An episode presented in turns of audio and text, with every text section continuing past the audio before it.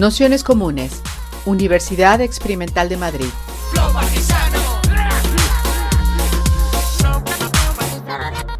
Toda la información en nuestro canal de Telegram Nociones Comunes o en nuestra web traficantes.net barra formación. Bienvenidos, bienvenidas, bienvenidas a, esta última sesión del grupo de lectura, de lecturas sobre esta idea que habíamos tomado de apoyo mutuo, pedagogías del común.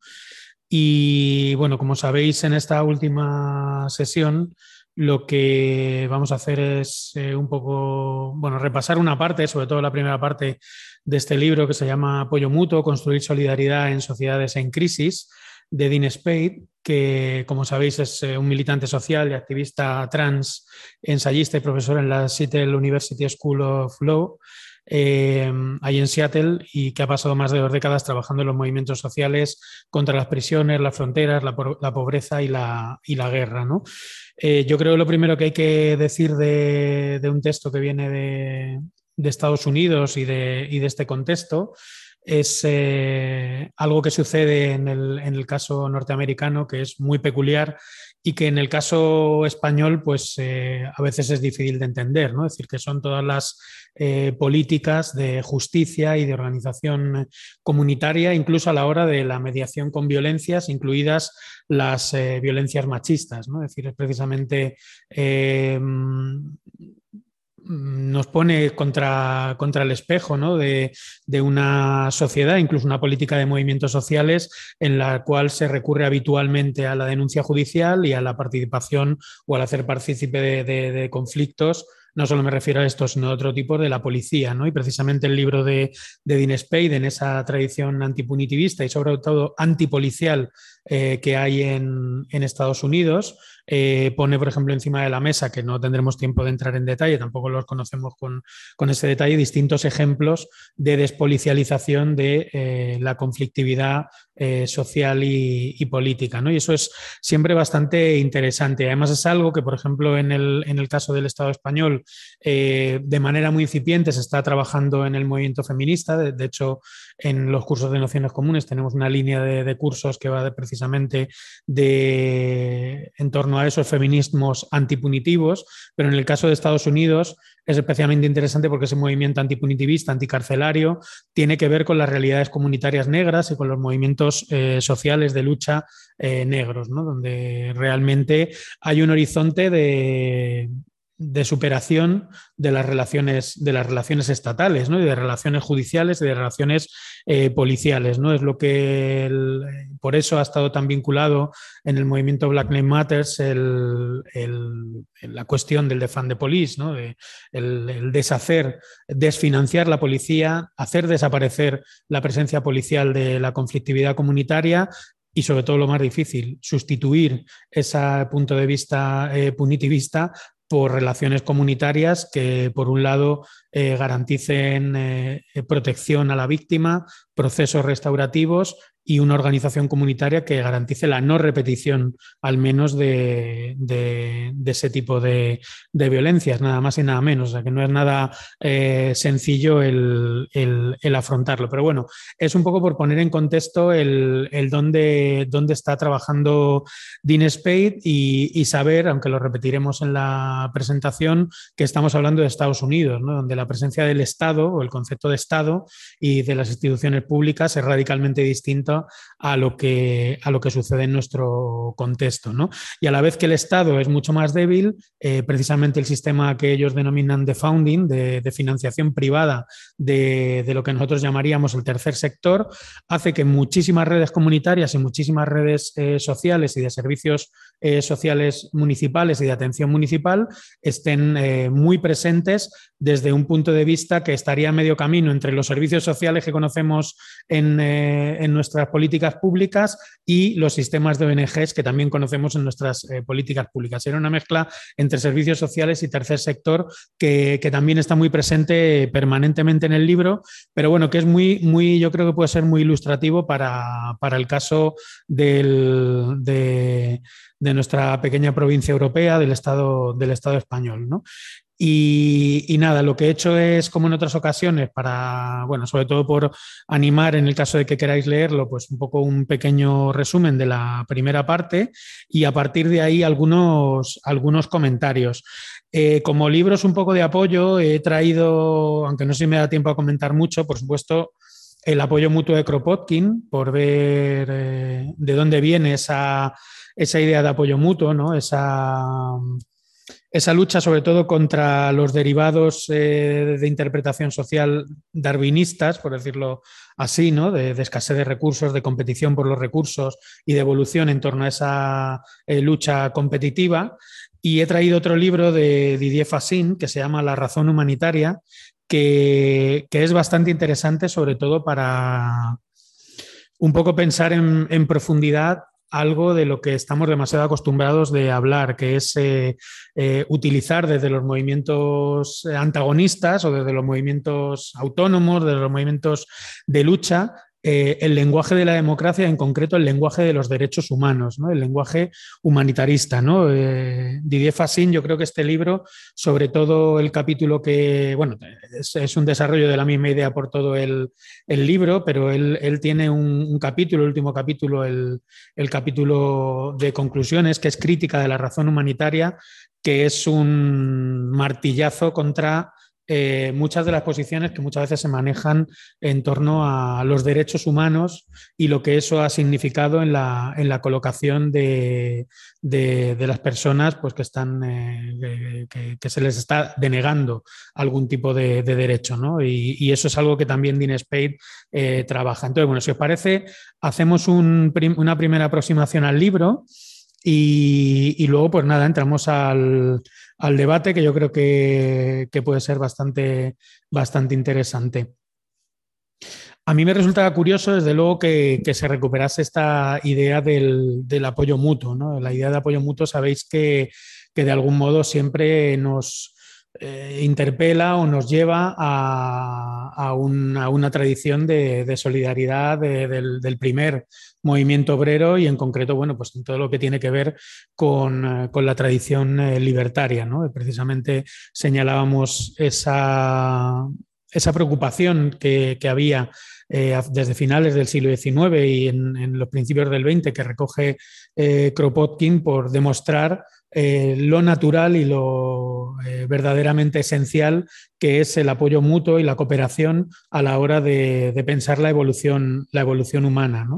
Eh, desde luego no, se trata de volver a, unas posiciones esencialistas en ese, en ese, sentido, es decir, el propio apoyo mutuo es, es una, disputa, una disputa política, ¿no? es una disputa estratégica también desde, desde los movimientos, pero bueno, que en ese sentido yo creo que, tiene un punto bastante, bastante inspirador.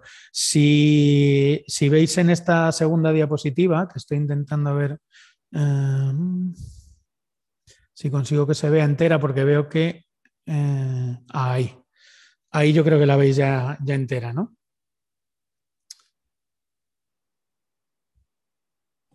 Sí. Lo primero que, lo primero que señala Dean Spade es, una interpelación que yo creo que es eh, bueno, bastante certera, que es que las crisis requieren tácticas audaces. ¿no?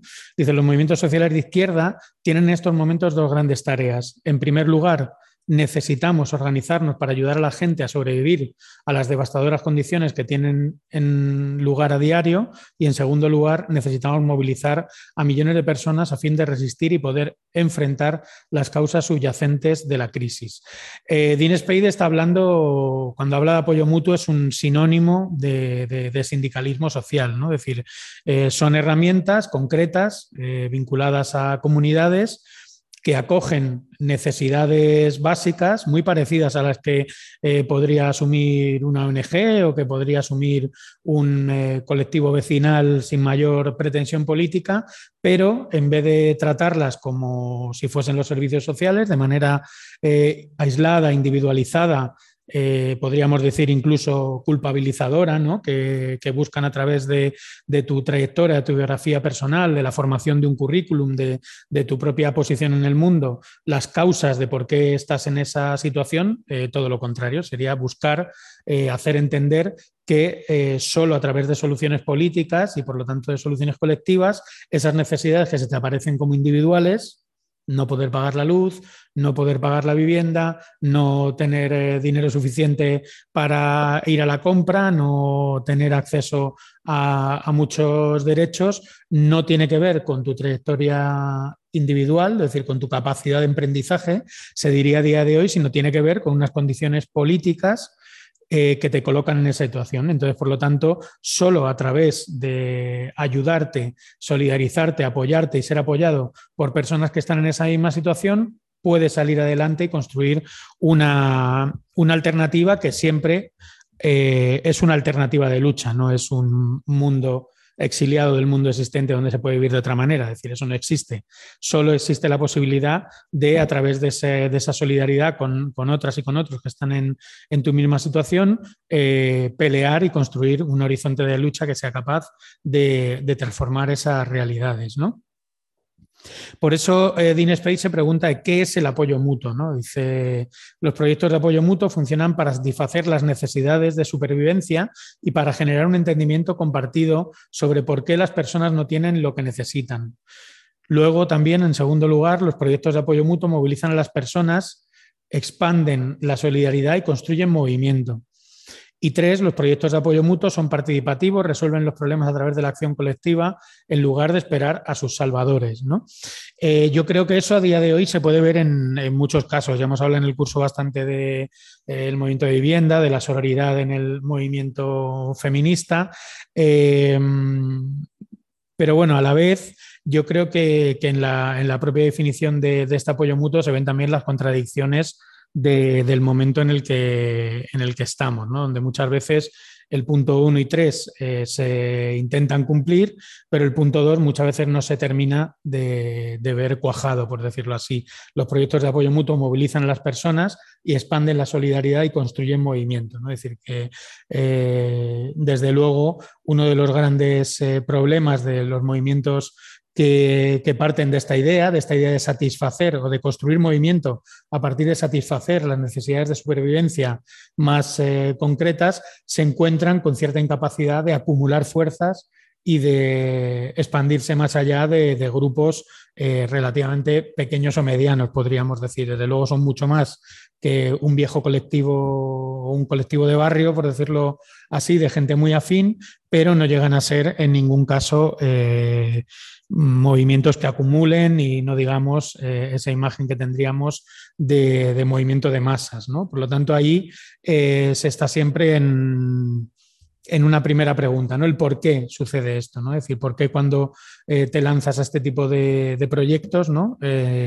no suceden, bueno, pues lo que debería suceder es que toda la gente que tiene esa necesidad se agrupe, se organice y con cierta intensidad eh, consiga o consigamos construir un movimiento de lucha pues, con, mayor, con mayor impacto. Siempre se, echa un poco en falta eso. ¿no?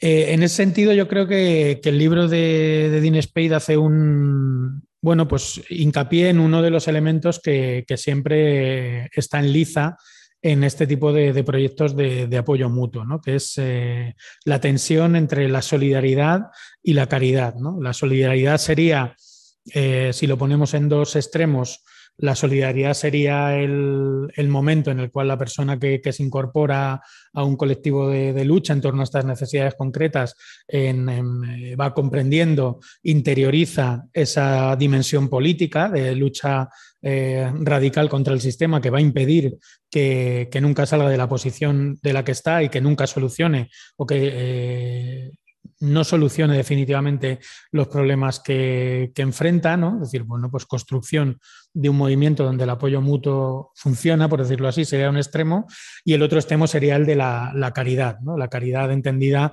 como la ventanilla de la parroquia de turno, donde tú vas, eh, te sacas un carnet y mensualmente te dan eh, ropa o te dan comida o te dan y no tienes más implicación que a lo mejor ir allí a lavar y nadie, eh, o sea, a limpiar el sitio o, tal, ¿no? Es decir, una, una relación absolutamente jerárquica y desentendida de un debate sobre por qué está sucediendo, por qué está sucediendo eso, ¿no? Y ahí eh, Dean Spade hace hincapié en la idea de, que esa caridad, la caridad está cada vez más privatizada y ha sido cada vez más subcontratada al emergente tercer sector, beneficiando a la gente rica más que a la pobre. ¿no? Es decir, él eh, habla en varias partes del libro que, precisamente esta, la idea de caridad tiene un elemento central que es el lavado de conciencias por parte de quien financia eh, en el caso del Estado español lo tenemos clarísimo, son las, por ejemplo, las fundaciones de las grandes multinacionales energéticas o las fundaciones de, CaixaBankia o ese tipo de realidades, pero también otras muchas eh, entidades del tercer sector que, viven fundamentalmente de, subvenciones vinculadas a gestionar de, una u otra manera programas públicos cuyo único objetivo es eh, apaciguar o, podríamos decir incluso marear a las personas que tienen eh, que están en una situación pues, de, falta de algún derecho o que sufren directamente la, violencia propietaria, la violencia capitalista, la violencia eh, machista, por decirlo así. ¿no? Y por lo tanto, Dean Spade dice que las organizaciones sin ánimo de lucro que dirigen sus esfuerzos a la pobreza y a las personas sin hogar eh, son esencialmente eh, alentadas a administrar las personas pobres. ¿no? Es decir, hay una em, idea muy básica que es que, y eso pasa mucho en, el, estado, en el Estado español, que existe una amplia capa de, clases medias cuyo em, desempeño profesional tiene que ver con el pastoreo de pobres. Eh, son pues una docena de carreras universitarias que pasarían por la pedagogía, por la psicología, que pasarían por la educación social, que pasarían por el trabajo social, que de una u otra manera en algún momento de, esa carrera eh, se enfocan laboralmente a ese pastoreo de, pobres, ¿no? que tiene que ver con, eh, bueno, pues todo un sector que puede estar integrado en el Estado a través de los servicios sociales, pero que muchas veces simplemente es eh, tercer sector, cooperativas, empresas que, trabajan en el ámbito de la, intervención eh, social y que desempeñan esas, esas funciones. ¿no?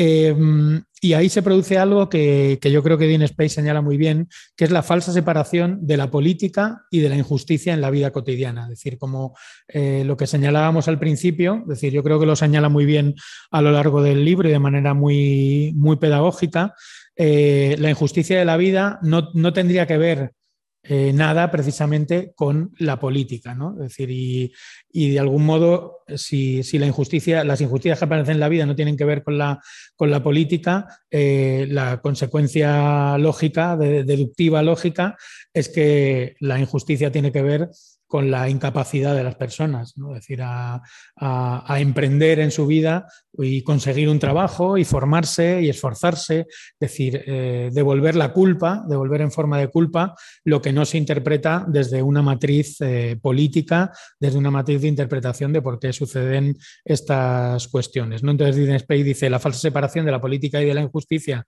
en la vida cotidiana es para nuestros movimientos desmovilizadora, esconde las causas fundamentales de la injusticia y nos vuelve pasivos y cómplices. Los movimientos sociales robustos ofrecen una visión opuesta. Defendemos que todos los aspectos de nuestras vidas, por ejemplo, dónde y cómo vivimos y trabajamos, comemos, nos divertimos, nos movemos y sobrevivimos, son lugares de injusticia y potencial de resistencia. ¿no? Es decir, que eh, ahí es donde yo creo que está el, nudo central de, la idea del sindicalismo social, ¿no? es decir, convertir esa injusticia que aparece en nuestras vidas en potencial de, resistencia, ¿no? en potencial analizador de eh, la dimensión política que tiene todo lo que sucede a, nuestro, alrededor. ¿no? Entonces ahí Dean Spey yo creo que, se mete también bastante desde el punto de vista eh, de esta sociedad civil de intervención social. Eh, se entiende por, un, por la dimensión estadounidense, donde el Estado Mm, tiene, tiene un papel mucho menos relevante que, lo que entenderíamos aquí, pues todos los sistemas de servicios sociales, todos los eh, ayudas, toda la cuestión sanitaria, decir que eh, la dimensión estadounidense en ese sentido es, es distinta, eh, pero bueno, yo creo que muchas de las cuestiones que, que señala son, son, aplicables o son entendibles desde, desde, nuestro contexto. Em, el, primer, el primer gran peligro de este tipo de procesos, y cuando señala peligros, yo creo que está intentando trazar una, permanentemente en el libro una línea divisoria entre estos movimientos eh, sociales basados en la solidaridad y el apoyo mutuo y esos movimientos eh, que aquí llamaríamos de ONGs o de tercer eh, sector, que de alguna manera impregnan con sus lógicas muchas de las prácticas que algunos de estos colectivos puedan, puedan tener. ¿no? Entonces lo señala como peligro, como peligro de repetir o de mimetizar comportamientos del tercer sector en el, ámbito de, la movilización de este modelo de apoyo mutuo de sindicalismo social. El primer eh, gran eh, peligro es el de la jerarquía de méritos que lleva a la criminalización. Esto lo explica eh, con cierto detalle en el, libro, por si lo queréis echar un ojo. Y, tiene que ver con, esa idea que, señalaba antes, donde en ese, en ese momento en el que los eh, problemas que aparecen en tu vida de trabajo, de falta de vivienda, de pobreza energética, de falta de recursos, de falta de derechos, eh, son interpretados en, clave de te lo mereces o no te lo mereces, te lo has ganado o no te lo has ganado. ¿no? Ahí es eh, clara siempre la ética del trabajo. ¿no? Em, siempre que alguien está en paro, y eso es una experiencia que, yo creo que todas las personas que hayamos estado en paro la han vivido.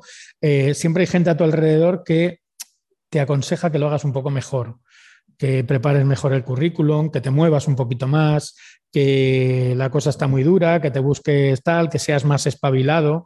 Y, y es esa idea yo creo, la que señala Dean Spade de esa jerarquía de méritos que lleva a la criminalización. ¿no?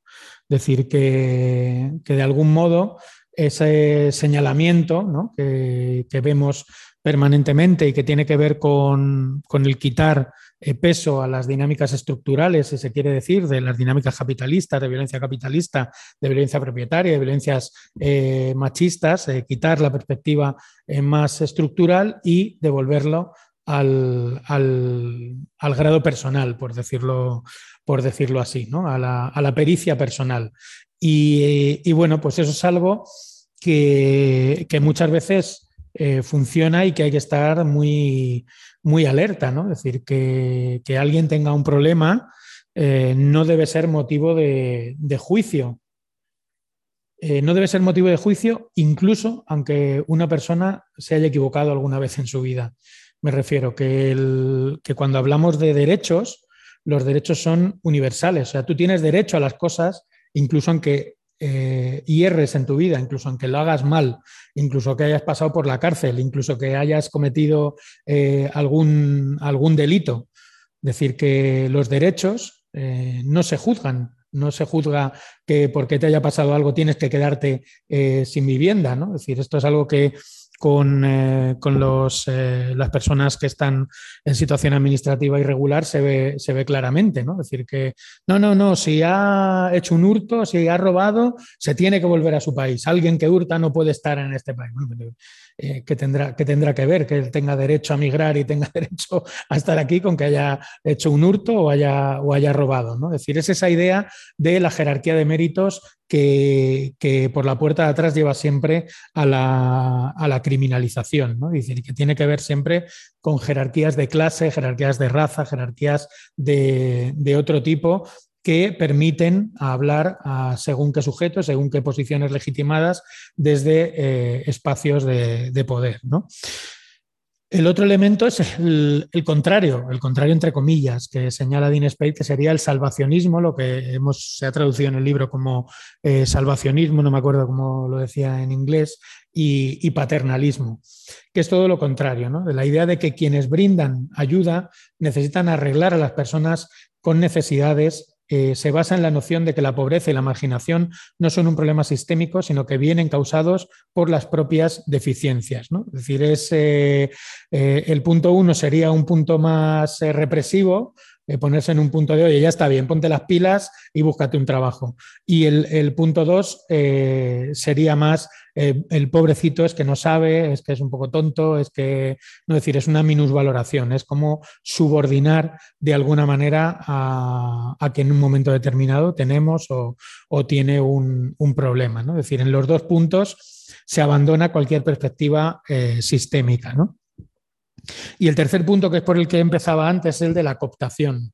Eh, esa cooptación que, en el libro de Dean Spade sobre todo se enfoca en la cooptación por parte de las lógicas del tercer sector, pero que en el caso del Estado español, yo creo que en el caso europeo, eh, habría que ampliar a la cooptación política, ¿no? directamente a, la cooptación por parte de las lógicas de Estado, eh, las lógicas eh, humanitarias y las lógicas del tercer sector. Y es aquí donde Dean Spade os he señalado un, bueno, pues un, párrafo en el que, bueno, de algún modo resume lo que comentaba al principio. ¿no? Él dice, las mujeres de color, las feministas inmigrantes, las de clase trabajadora, las feministas con discapacidades, han resistido con fuerza a este cambio hacia la criminalización en el movimiento contra la violencia de género.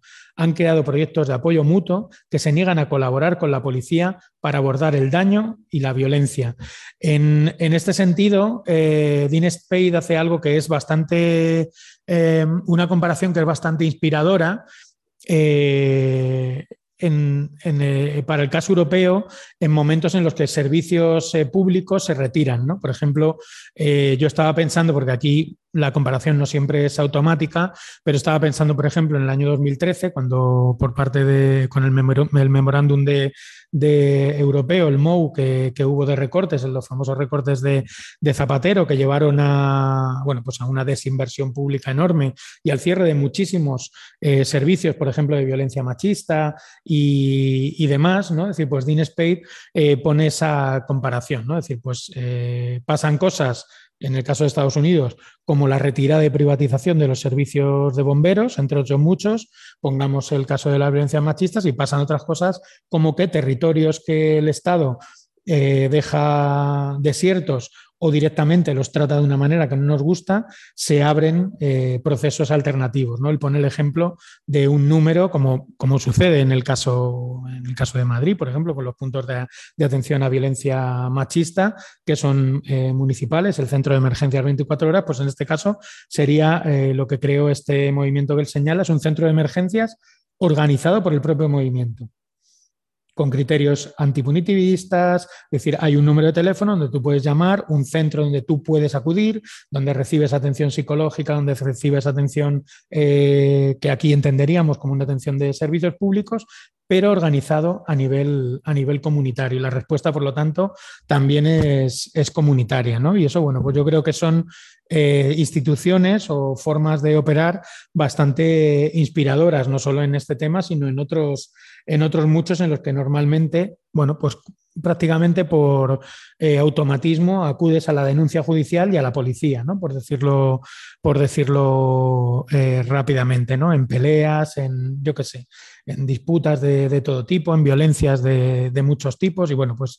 tener ese imaginario en la, en la cabeza que en el caso estadounidense, como decía al principio, pues, tiene su...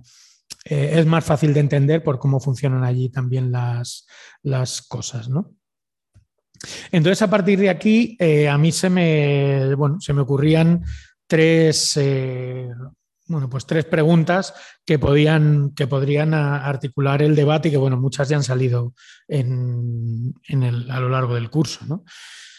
El primer elemento es qué comunidad para, el apoyo mutuo. Es decir, que si hacemos una comparación, como os decía al principio, entre el libro de Kropotkin y el libro de Dean Spade, y si hacemos una comparación entre el libro de Dean Spade, lo que significa comunidad en Estados Unidos y lo que significa comunidad en nuestro contexto, eh, hay saltos muy grandes. Es decir, que en el caso de Kropotkin, sabéis, que él hace eh, prácticamente una, es un libro que, hace la clásica evolución por etapas, ¿no? es decir, el apoyo mutuo en los animales, el apoyo mutuo en la edad antigua, el apoyo mutuo en la época bárbara, en la ciudad medieval y en la época, y en la época moderna. ¿no? Es decir, pero en todos ellos son eh, sociedades infinitamente más orgánicas y más comunitarias y más cohesionadas, si se quiere, o al menos cohesionadas eh, de alguna manera en la que hoy no estamos. ¿No? Decir, que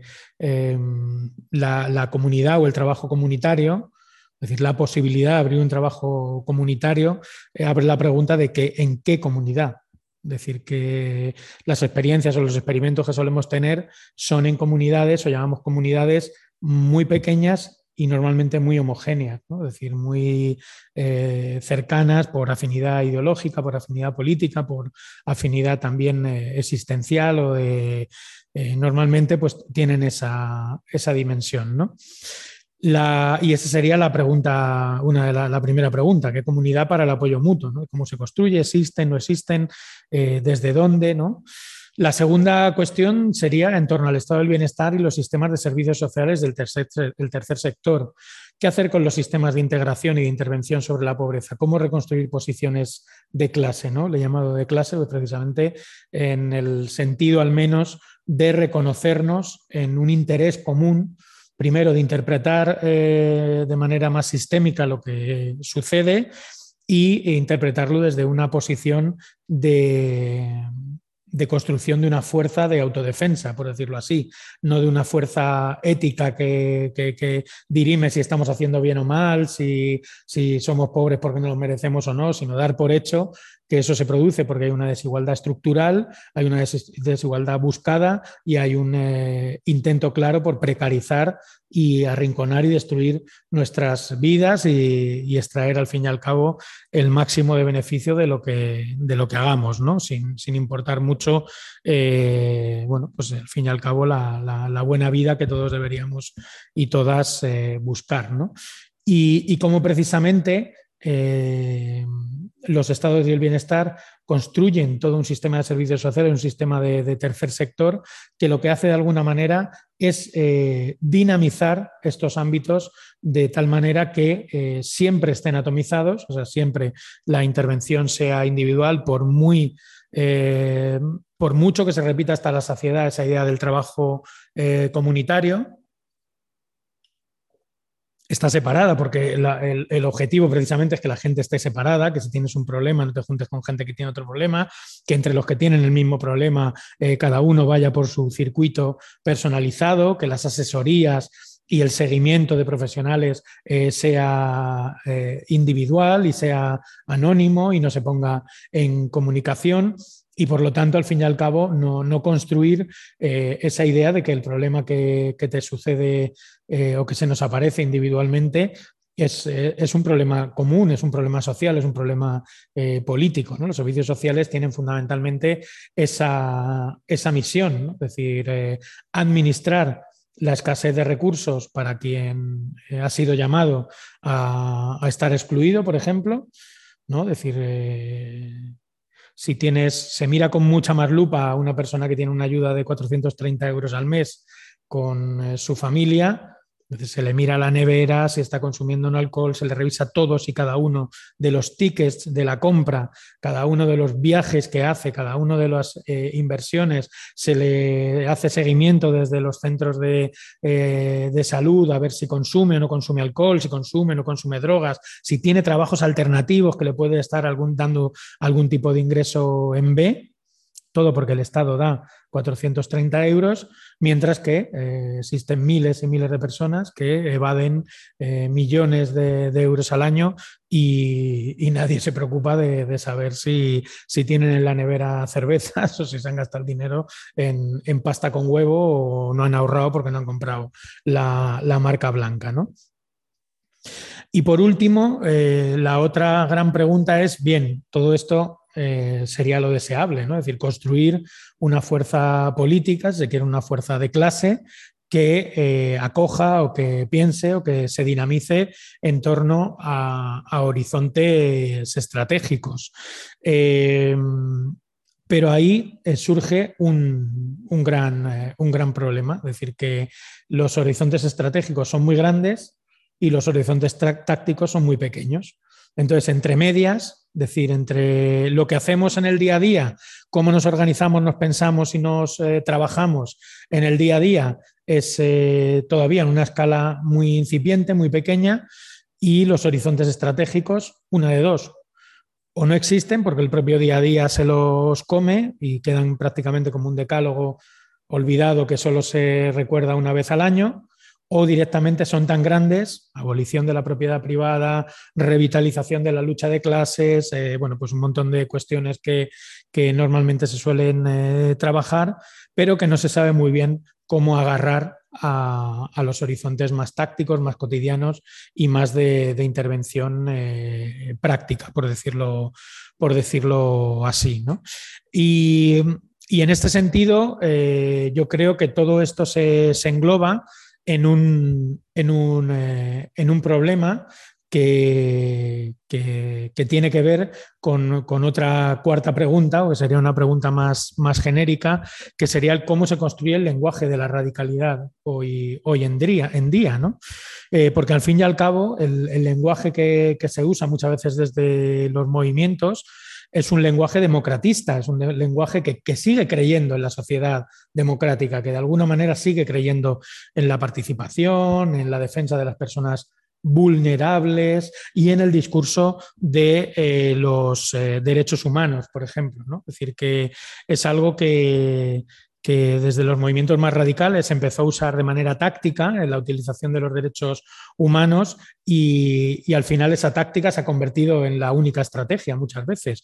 Y, ahí yo creo que el libro que, recomiendo, sobre todo, bueno, leer en parte porque es bastante grande, yo creo que eh, son otros contextos y otras experiencias con la cuestión migratoria y tal, esta historia moral del tiempo presente, de la razón humanitaria de, de Didier Fassin, eh, yo creo que lo, remarca, lo remarca muy bien, ¿no? Y hace una, eh, cierra el libro con una historia que, yo creo que es, que es, terrible y que tiene que ver con, bueno, pues dos, jóvenes de, Guinea-Conakry que hace años, eh, unos años se metieron para emigrar en, los bajos de, en los bajos de un tren, de un, de un avión, del, tren de aterrizaje de un avión.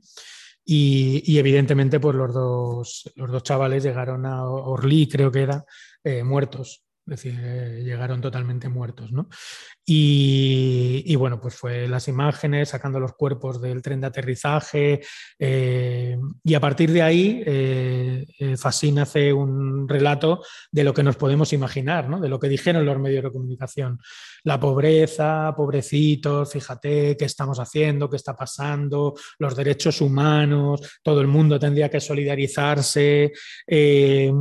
Pero Fassin, en vez de centrarse en eso, se pregunta qué hubiese pasado si esos dos niños o esos dos jóvenes hubiesen llegado vivos al aeropuerto de, de Orly. Y él dice, termina el libro diciendo, porque si hubieran sobrevivido a su mortal travesía, la razón de, de, Estado hubiera una vez más prevalecido contra ellos sobre la razón humanitaria a la que apelaban. Es decir, eh, la razón humanitaria eh, fundamentalmente, y el derecho de, los vulnerables, de los pobres, de los derechos humanos, eh, es por definición un derecho subordinado a la razón de Estado. Y, eso es algo que, nos tiene que, hacer eh, siempre pensar. Es decir, que siempre que usemos la, la razón humanitaria, estamos usando un discurso que por muy universalista, muy de reparto de derechos, y muy igualitario y justo que nos parezca, es una razón, es un lenguaje, un lenguaje democratista, un lenguaje de derechos humanos que está subordinado a la razón del capital y a, la, razón, y a la razón de Estado. Y, eso es lo que muchas veces eh, evita que, se pueda construir o, que se pueda abrir la ventana a cómo construir un lenguaje radical, un, lenguaje que diga lo que está pasando, que analice lo que le ha pasado a estos dos, lo que le pasó a estos dos eh, chavales eh, de, Guinea-Conakry y que de alguna manera eh, impacte eh, directamente contra esa razón de Estado que les hubiese metido en un CIE, que los hubiese deportado, que los hubiese dejado tirados en el, desierto de, Argelia o que les hubiese eh, deportado a Mauritania, aunque, aunque fuesen de, Guinea eh, Conakry. ¿no? Es decir, cómo construir un, lenguaje que no sea el de los pobrecitos, de las víctimas, sino el lenguaje de los sujetos que se han revelado y que, y que se han negado a asumir su condición de pobreza y muerte contra lo que impone la, razón de Estado y la, y la razón de, la violencia, de la violencia capitalista. Entonces, bueno, pues esas son las tres o cuatro últimas cuestiones para, bueno, pues intentar animar un poco el, el debate y, bueno, sabiendo que, que es el último día, o sea que hay que darlo todo. Así que nada, muchas gracias. Gracias a ti.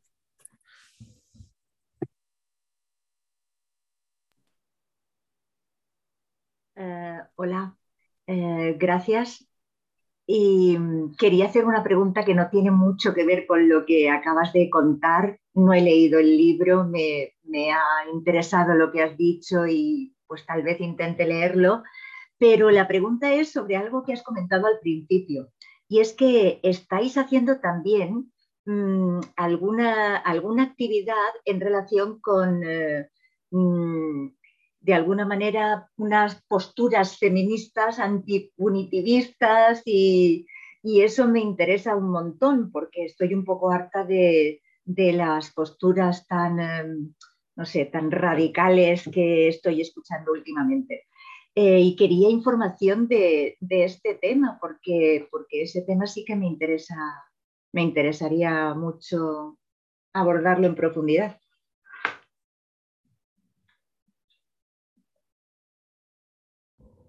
Eso es, eh, hicimos un curso, no me acuerdo cómo se llama. Y bueno, vamos a hacer un curso ahora que se llama Más allá de la violencia contra las mujeres, que trata de esto y luego hicimos otro curso que era Michel Foucault y, la, y el control policial, que, vino Luis, que es un, bueno, un, profesor de la universidad en Estados Unidos y que trabaja en el movimiento de, fan de police, ahora concentrado en, el tema de, las escuelas, de despolicializar las escuelas, a quitar los policías del colegio, quitar recursos para, la policía, o sea, quitarle dinero a la policía, hacer desaparecer en parte la, policía. Y, bueno, por ahí va la cosa. También se va a hacer un debate, si queréis os lo mando mañana con el audio. Se va a hacer un debate que organiza la Pavallecas con compañeras de Amas, de Manresa y con Genera, de Barcelona, eh, aquí en Madrid, que, será en La Villana y es en breve, es eh, la segunda semana de febrero. Os lo mandaré también si mm, por si os interesa. Vamos, os mando los audios del curso anterior y los de este y esas convocatorias por si, por si os, eh, interesa. Y luego hay un libro que se llama, lo tengo aquí. Es un libro de Cecilia Varela y Débora Deitch, que es este que se llama Los feminismos en la encrucijada del punitivismo y que, bueno, un poco está haciendo referencia así de, todo este tipo de, cuestiones, ¿no? Porque hay, bueno, ahí creo que aparecen citadas y ya alguna vez en un curso que hicimos de zapatismo nos contaron algunas, algunos textos, por ejemplo, de, justicia comunitaria indígena, ¿no? De, sobre todo en Chiapas había un par de trabajos bastante exhaustivos de, sistemas de, comunales, comunitarios de, justicia. ¿no? Ah, pues genial, me interesaría muchísimo lo del curso de Más allá de la violencia contra las mujeres ¿eh? y todo lo que nos has dicho. Vale. Mil gracias, si nos lo decías, estupendo. Pues nada, más cosas. Y yo me tengo que ir, ¿eh? pero un saludo a todas y a todos. Un abrazo. Chao.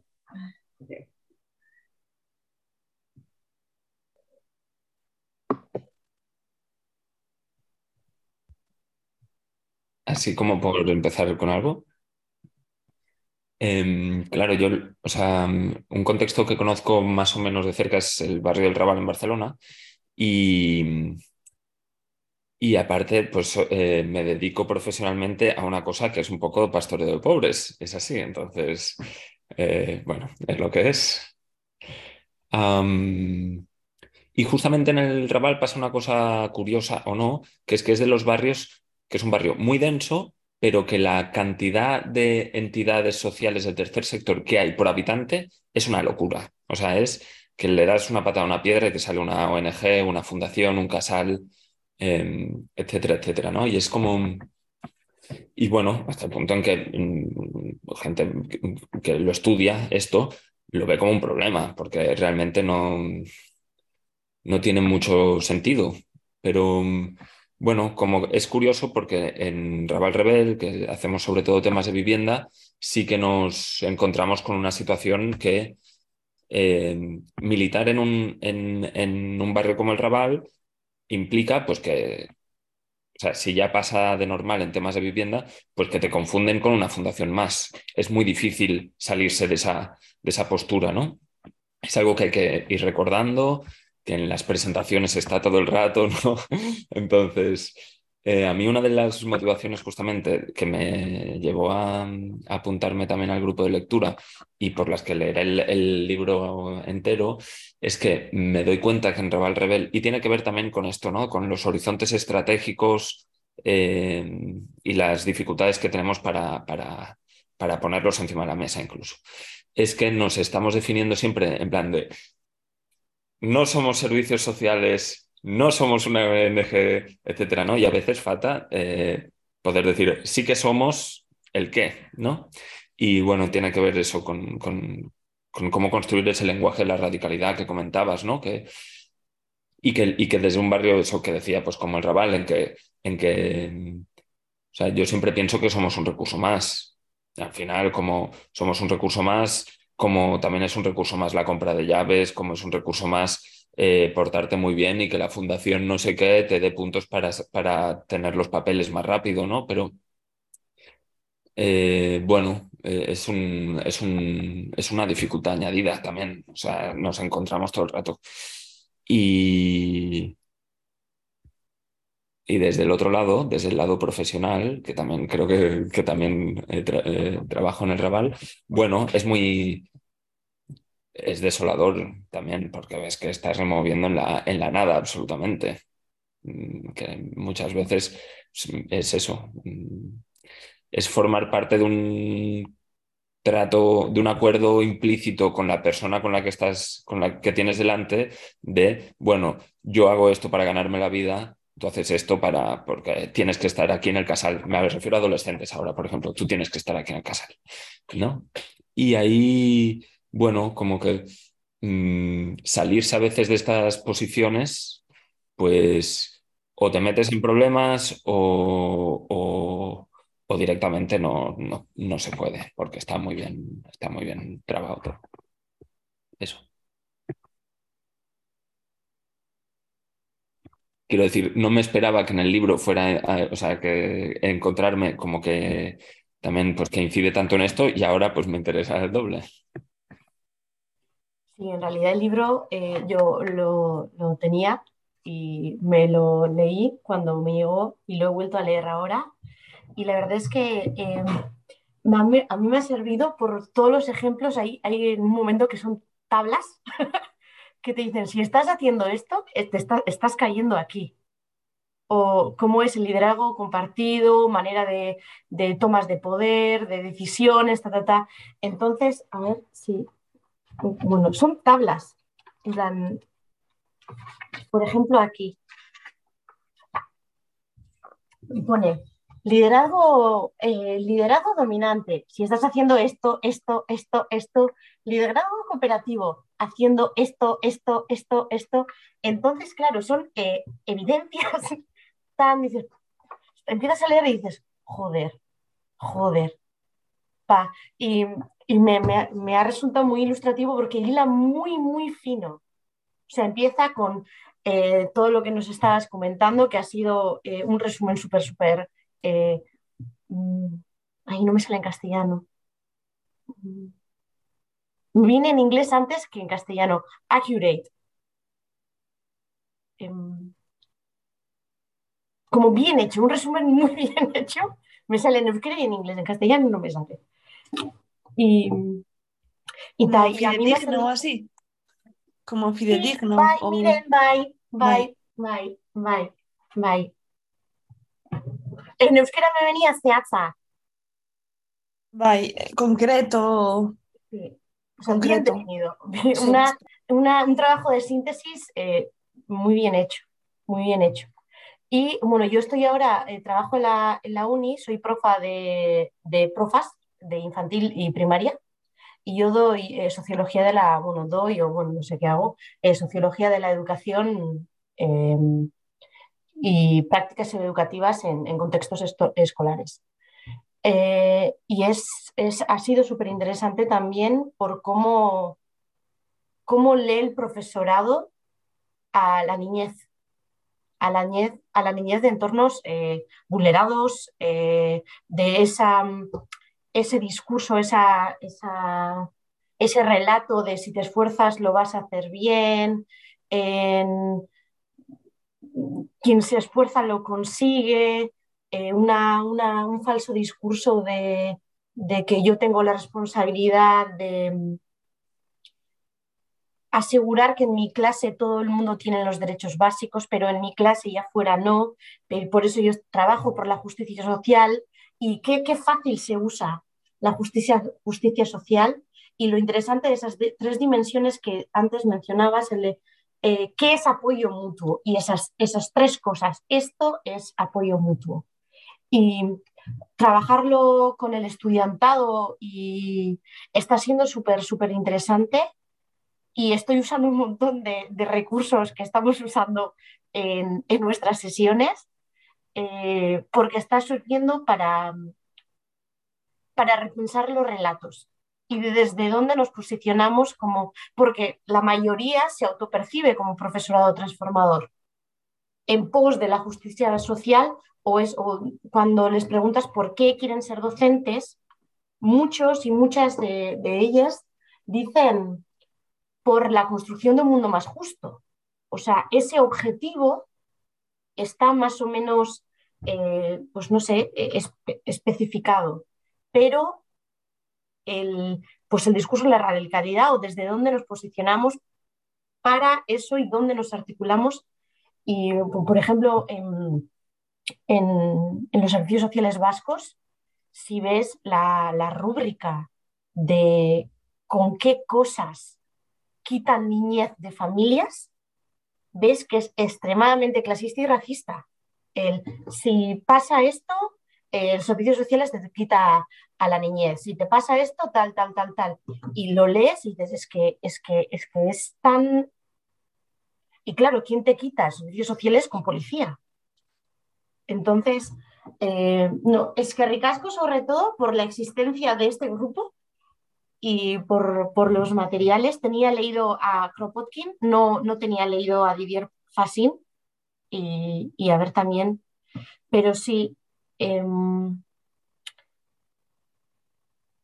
o sea, mientras lo leía, veía, qué pertinente que es, qué pertinente que es, porque sí es cierto que el discurso es de, derechos humanos, de, igualdad, si tratamos a todo el mundo por igual, todo va a ser más justo.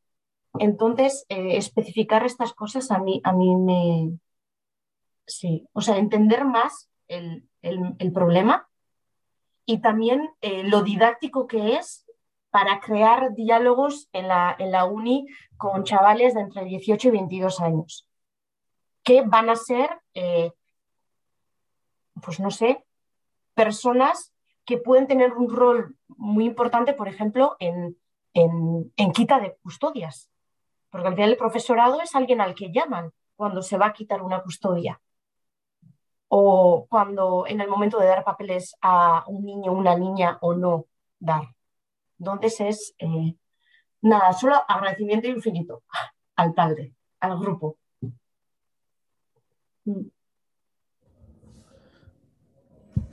No sé, miren, si quieres y así hacemos una ronda. Sí. Em, pues mira, yo he llegado un poquito, bueno, un ratito tarde y de hecho he estado un poco intermitente en el curso, pero sí que luego he sido capaz de ir escuchando los audios y la verdad es que también ha sido una gozada, ¿no? Tener estas referencias literarias, ¿no? Bueno, literarias y así como y, políticas y críticas, porque eh, bueno, concretamente de hoy también me he quedado sobre todo con la experiencia de Amaya y Ricardo, porque me veía muy también identificada, ¿no? Con esas pues bueno, cuando haces, cuando militas, ¿no? Desde el barrio, desde lo que tú crees que es comunitario, e incluso que en, mi, eh, yo también me dedico a, temas comunitarios en, con lo público, ¿no? Desde una cooperativa, pero con lo público. Y, y muchas veces eso, pues no te das cuenta de esos sesgos que, que pones, ¿no? Em, y sí que es cierto que al final yo creo que sí que me ha dado, bueno, o sea, como tema a tema, eh, sí que vas cogiendo igual un, una perspectiva un poquito más integral, un poquito más holística de, bueno, de, y cosas, sobre todo cosas concretas que te sirven, cosas que quizás no tanto, ¿no? Pero, pero sí, a mí también me ha, me ha venido muy bien. Y el hecho de, pues bueno, luego ir em, compartiendo mediante estas sesiones lo que íbamos trabajando, pues te daba la, opción también de, bueno, y te daba la, la, presión de un poquito, pues enterarte, leer un poco y, y luego contrastarlo, ¿no? Con, y con, con, vosotras también un espectacular lo, lo bien que luego lo habéis eh, compartido. Eh, eh, sí, ¿no? Al final o sea, con, luego también hay que ser capaz ¿no? de, reflejar y transmitir este conocimiento y, también pues muy agradecida. Y, quizás pena de no haber podido estar al 100%, pero bueno, pues bueno, es la vida. Así que eso, es que ricasco también. Y miren, una pregunta. Eh, ¿Tú militas en Gasteiz? Vale, yo trabajo en Guipúzcoa, pero estoy en Gasteiz, en, en la red de, bueno, en, el, en Batuta, que es una red que se creó en Judimendi hace unos años. Vale. Y trabajamos eso, em, como en tres aspectos, ¿no? Eh, Salaqueta, que es denuncia, el Cartasuna, que es eh, solidaridad, pero bueno, en euskera sí que tiene como otra acepción, y luego eh, Comunitatea, que es la comunidad. Vale. Vale. Es que en mi comunidad educativa de, la uni eh, trabajamos en, en, coles de, o sea, profesorado de coles de Gasteiz. Vale. también he trabajado en coles, bueno, en institutos. Em, es también para ver también redes que tenga el, estudiantado de, de, Gasteiz. Por ejemplo, uno, uno de mis alumnos, un alumno mío eh, en Sumendi. Vale, pues justo nosotros hacemos, bueno, de hecho hacemos muchas actividades en Sumendi y a la asamblea siempre viene alguien de Sumendi, o sea, como que, ¿quién? Bueno, sí, incluso, sí, o sea, tenemos como una estrecha relación y también intentamos, sí, sí, sí, sí. Qué guay, pues oye, si les quieres también comentar lo que sea o... Sí, sí, sí, qué guay. Perdón, para acabar de matizar lo que decía antes también, em, creo que en lo comunitario hay una palabra ahí que de la mano de lo del apoyo mutuo es interesante cómo interaccionan, ¿no? Porque yo, por ejemplo, el curro mío, lo que decía antes, yo curro en una cooperativa que es como cultura comunitaria. y, y sí que es verdad que eh, aunque desde, desde cuando me pongo en modo curro y miro Raval Rebel y digo, Jolín, ahí hay transformación real, punto. Em, cuando desde Raval Rebel miro a, no necesariamente mi cooperativa, pero ciertas nociones de, lo comunitario que hay en, otros ámbitos quizás más alejados de la militancia, veo una amplitud de mirada quizás de dónde se da lo comunitario y dónde, o más que una amplitud, una capacidad de ver eh, otros espacios potenciales que veo que a veces nos falta, al menos en Raval Rebel, digamos, y, supongo que en otros espacios también, ¿no? Como también pensándolo desde lo que, lo que dice en el libro de Producir lo Común, que ahora no recuerdo en qué punto, pero hay, hay momentos en que se habla eso, ¿no? De, de poder ver el, lo que hay ahí, lo que los lugares donde se produce realmente lo común ya en la sociedad y en las, o sea, las redes reales que ya están. Eh, bueno, no sé, como que a veces nos falta esa mirada desde, desde, desde colectivos mm, donde militamos, quizás o al menos yo, vamos. Mm. Mm. Sí, sí, totalmente de acuerdo. De hecho, justo ayer llegué de Londres, que estuvimos en el, bueno, estuve con el, bueno, con la, con, visitando un proyecto que, bueno, estuvimos visitando el centro de investigación de Ana Freud, eh, pero luego estuvimos visitando eh, unos proyectos que se llaman Family Hub, que son, eh, son así muy esto, pero es como son unas iniciativas que se han impulsado desde el gobierno y bueno, probablemente tengan un montón de, mm, o sea, como mm, seguramente se puedan criticar de, muchos, desde muchas aristas, pero sí que yo lo que he percibido y lo que creo que más, o sea, por ejemplo, tenían una integración mucho mayor que la que tenemos aquí o en la cultura del Estado español al menos, ¿no? Y en Euskal Herria lo mismo, en cuanto a, por ejemplo, cómo están integrados los eh, lo comunitario, lo social, lo educativo eh, y lo... O sea, como que las patas, eh, eso, ¿no? O sea, por ejemplo, aquí Osakidecha va a su puta bola, las, la educación va por otro lado completamente distinto, los servicios sociales... entonces, aunque sí que es cierto que luego hay gente con muy buena voluntad colabora, trabaja, pone encima de la mesa cosas y demás, yo sí que creo que ahí tenemos como un, joder, pues mucho, mucho margen de mejora, ¿no? Y no sé si ahí es por lo cultural. Y mm, igual me he ido un poco, ¿eh? pero con esto quería decir que al final eso, ¿no? Lo, es que lo comunitario ocurre en muchísimos sitios en el día a día, ¿no? En, y muchas veces no somos conscientes ni identificamos bien dónde está eso, ni, y por lo tanto luego no podemos potenciarlo, ¿no? Entonces sí, sí, comparto esa reflexión totalmente. Mm.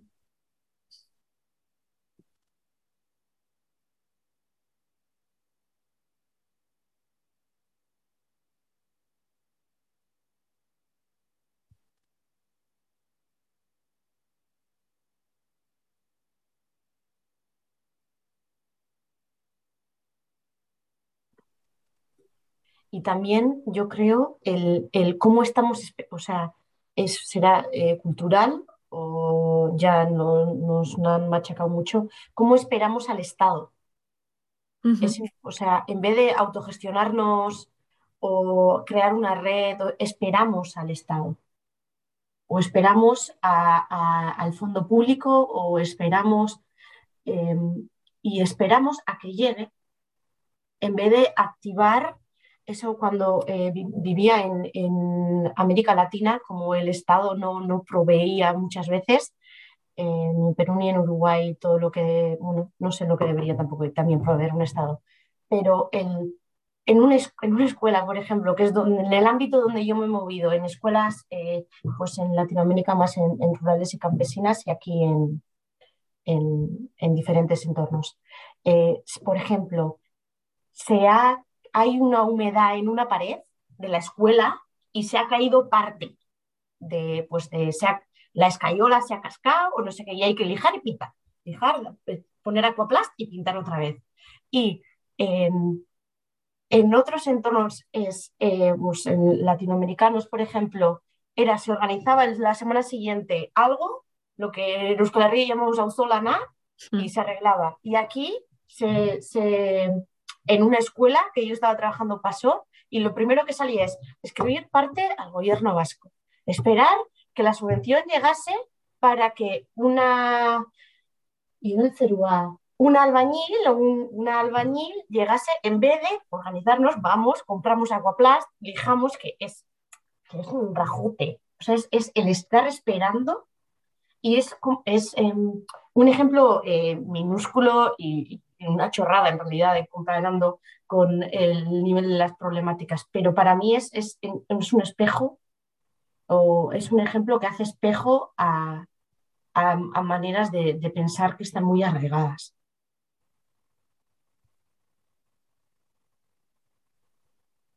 Y que yo creo que está, está muy arraigado en todo el mundo, ¿no? Incluso necesita una ayuda, ¿no? Es decir, quien, quien está en el movimiento de vivienda lo ves, ¿no? Es decir, muchas veces tienes que convencer a la gente, decir, es que tú te estás pensando que mandando un papel a la trabajadora social o tal, y la gente no se lo cree, pero bueno, ¿cómo van a venir la policía y me va a echar de casa y no me van a dar nada?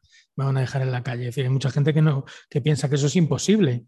Es decir, que, que, claro, somos tan, tan buenas. Es decir, joder, aquí todo el mundo tiene derecho a vivienda, ¿cómo me van a echar de mi casa y no va a haber efectivamente, hay gente que hasta que no eh, está a un mes vista o dos semanas vista del desahucio y ve que nadie le ofrece alternativa y que la trabajadora social ya no le da cita porque ya le ha dicho todo lo que tiene que decir y no tiene más recursos, es cuando se hace consciente de, hostia, que es verdad, que van a mandar a la policía, me van a echar de mi casa y me voy a quedar en la puta calle con mis dos niñas. O sea, y no hay nadie que me vaya que me vaya a ayudar, ¿no? Y, bueno, y yo creo que luego sí, en, lo que tiene que ver con todo el tema del trabajo social, eh, evidentemente hay, hay diversidad y hay jerarquías de cómo hacer o no hacer las cosas, ¿no? Es decir, que es verdad, nosotros en Vallecas, que es otro barrio hiperintervenido como el Raval, eh, muchas veces decimos eso, ¿no? Es decir, hay muchos recursos sin recursos. Es decir, tú vas mm. bailando desde un... Primero los de Provivienda que se encargan de la vivienda, pero que no tienen vivienda ni te dan vivienda rellenas la ficha, otra ficha, tu foto, vas allí, como los de Provivienda son una ONG, pues claro, quieren que te sumes a su grupo de debate sobre derechos humanos y vivienda porque están haciendo un informe y claro, tú cómo no vas a ir si te están ayudando a hacer la ficha para el trabajador social. Luego la cita de la trabajadora social que te hace una ficha, que te... luego la cita del paro. Luego del paro te mandan a la ONG de no sé qué porque te han dicho que ahí hay un taller de que te enseñan a albañilería y entonces estás tres meses en un taller de albañilería que han hecho otra 50.000 personas para los tres puestos de albañil. Es decir, es, que es, como gollón de recursos sin recursos. Es decir, que, que, ese es el, ese es el, asunto. ¿no? Y, por eso nosotros muchas veces que nos enfrentamos con alguna gente del tercer sector, dedicaros a conseguir recursos. Si el trabajo comunitario en Vallecas ya hay muchas organizaciones que lo hacemos.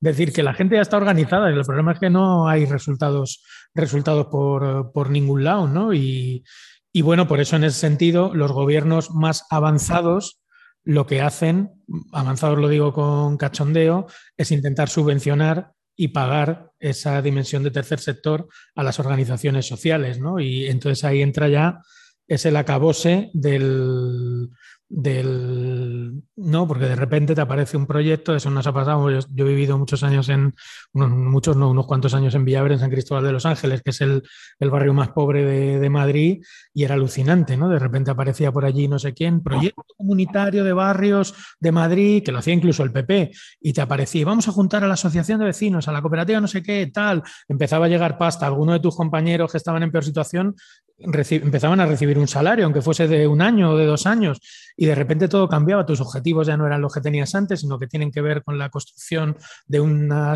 de una red comunitaria que supone porque es lo que está definido en el proyecto, no es algo que tuviese definido antes como organización, ¿no? Y de repente eh, el dinero público eh, consigue articular a la sociedad civil y, y llevarle muchas veces a esos puntos de, de autorrepetición de las dinámicas comunitarias sin definir cuáles son los, los objetivos, los objetivos políticos, ¿no? Y, como tampoco se sabe muy bien qué es lo que, qué es lo que se quiere, ¿no? Decir que, mm, y muchas veces la política es más marketing que, realización, pues es, es algo que, que no, o sea, yo lo veo del movimiento de vivienda, no sé, Ricardo, cómo lo vivirías tú, pero el otro día, por ejemplo, le dieron a Barcelona el premio de la ciudad que mejor trata el tema de los desahucios. O sea, la ciudad española con más, y la provincia española con más desahucios es la que recibe el premio de las Naciones Unidas por cómo trabaja el tema de los desahucios.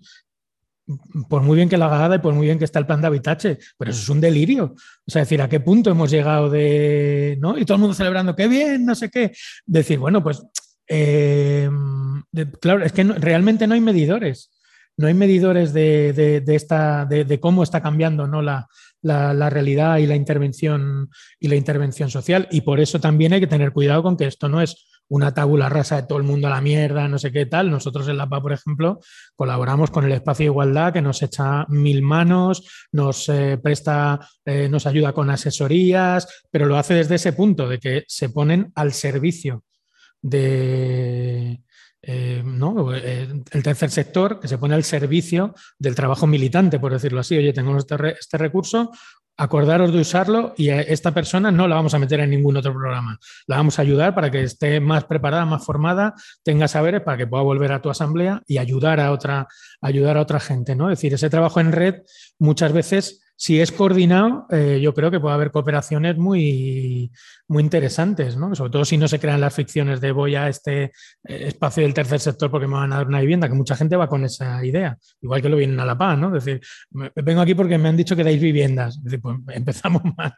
Pues aquí viviendas no hay ni, ni en un lado ni en otro. ¿Cuántas habitaciones? Claro. Sobre esto que decías eh, de Barcelona es curioso, desde Raval Rebel, desde hace unas semanas, meses en verdad, pero nos falta tiempo para pensarlo. Em, en Barcelona lo que se creó fue la figura esta de la SIFO, que, es, que era una trabajadora social que se encarga de hacerte seguimiento de tu proceso de desahucio y te hace ese acompañamiento, ¿no? Em, ha habido, hay casos en que ha habido un buen trabajo eh, y hay casos en que no. Se hizo la valoración en su día en que había pocas SIFOs y que por lo tanto solo se podían poner con los casos la semana antes y eso era imposible. Lo que ha pasado cuando han ampliado la plantilla de SIFOs, que ahora hay muchas más desde hace unos meses, es que desde Raval Rebel, por ejemplo, vemos que entre la moratoria y que hay más SIFOs, eh, no, no nos llegan muchos casos de desahucios. Pero lo fuerte es que nos hemos enterado que hay que se han triplicado las entregas de llaves también. O sea, la SIFO, que es una mediadora, probablemente lo que hay, a lo que haya conducido es que hace mejor su trabajo, evita los desahucios, pero ¿cómo evita los desahucios? Convenciendo a que la persona entregue las llaves a la propiedad. Y eso es eh, muy heavy porque son desahucios al fin y al cabo, ¿no? Entonces, bueno, que es una cosa que tenemos pendiente de hacer desde Raval Rebelde, de poder hacer una crítica bien fundamentada a esto e intentando pues que no sea solo esa sospecha, que, está clarísimo, en verdad, está clarísimo, pero que no sea solo esa sospecha, sino poderlo poner encima de la mesa.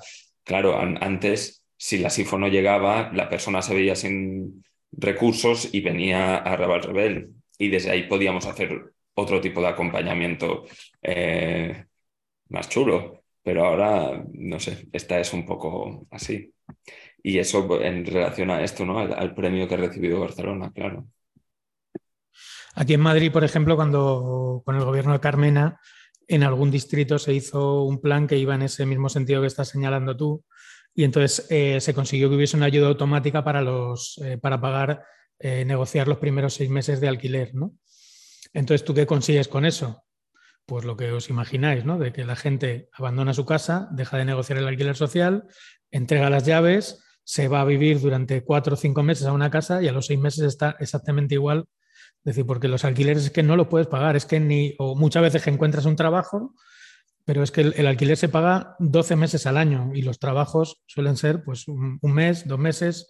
Es decir, que el alquiler es regular y el trabajo es irregular para una enorme cantidad de, de gente. Entonces, pues ahí es donde está la contradicción. Decir, en Madrid también pasa porque el, servicio de atención a la emergencia habitacional se copió de, Barcelona y hay trabajadoras sociales de zona encargadas del tema de vivienda y la, y la negociación que hacen fundamentalmente es esa, es ganan un poco de tiempo para parar, por ejemplo, el primer desahucio, el segundo desahucio, y mientras tanto les convencen de que se vayan a un albergue, de que abandonen la casa, de que tarde o temprano se van a tener que ir, y, antes, antes de que existiese ese servicio nos lo mandaban a la PA, porque las trabajadoras sociales no tenían ni idea, y ahora en vez de mandarlos a la PA, las mandan al servicio de intermediación de, de problemas de vivienda. Y hacen eso, es decir, al final desactivan el, el, conflicto lo desactivan sin darle solución, porque si le diesen una casa, aunque fuese durante dos años, y mira, un alquiler social dos años, no vas a tener más. Bueno, pues dices, algo es algo, ¿no? Pero es que ni eso, o sea, es, simplemente animar la, la, entrega de llaves, además muchas veces con la amenaza de, oye, es que como la próxima vez que vengas te hayan desahuciado, pues claro, te vas a ver en la calle y teniendo niños, pues ya tendremos que dar parte porque la custodia y ya te empiezan a amenazar con que te retiran a los niños, con cómo te pilla el SAMUR por la calle con los niños sin tener vivienda, si no estás empadronada, eh, la REMI, qué pasa con la renta mínima. Decir, claro, que son presiones muy fuertes. Es decir, que claro, la gente dice, hostia, pues es que si, si no voy a la PA y me empodero de esto que les dice, no hagas caso a la trabajadora social, no hagas caso al banco, no hagas caso a nadie, si no vamos a pelear, Si no, la gente, pues lógicamente se rinde, entrega las llaves y se va, pues normalmente no a casa de algún familiar que le deja una habitación o, algún recurso muy temporal que tiene, que tiene el ayuntamiento. ¿no? Entonces, bueno, pues eso estaría muy bien que lo escribieseis, ¿eh, Ricardo, que, hubiese un, eh, bueno, pues una mínima panorámica que ponga encima de la mesa esa, esa realidad, porque si no, claro, el, por ejemplo, el movimiento de vivienda en otras partes del Estado ha utilizado la imagen de, estos sistemas de mediación, la mesa con bancos y, plataformas como ejemplo, ¿no? Es decir, esos sistemas de, mediación, ¿no? que al final les, también tiene ese reverso peligroso, que es que pones, tu, pones tus casos, por decirlo así, la gente aquí te llega con la gente que te está organizando, eh, les haces visibles a ojos de los servicios sociales, que son como el ojo de Mordor, y a partir de ahí es que les hacen una radiografía y no, se escapan, o sea, que consiguen el objetivo que es pacificar e individualizar. Entonces, bueno, ahí yo creo que estaría bien que lo, que lo escribieseis, vamos.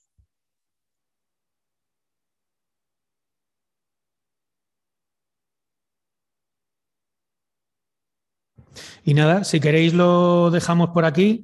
Eh, yo justo con el rollo este del libro eh, voy a Pamplona y a Bilbao la semana que viene y a finales de marzo estaré en Cataluña. Voy a Tarragona, Manresa, eh, Tarrasa y, a Barcelona. Y, bueno, pues ya os mandaré por si... Eso es, manda la data. Sí, manda, manda. Sí, sí, sí, estaré el, sábado, que el, el viernes que viene estaré en Charrasca, en Basauri. ¿Y en Barcelona dónde vienes? En Barcelona es la última de marzo. El 20... viernes 25 de marzo puede ser. ¿Y lo presentas en, algún espacio? Nuevo de la, de la Hidra. Así que habrá debate. y bueno, pues nada, que muchas gracias por haberos apuntado y nada, que nos vemos en la siguiente. Dale. Venga, cuidaros. Un abrazo. Bien, gracias. gracias. un placer.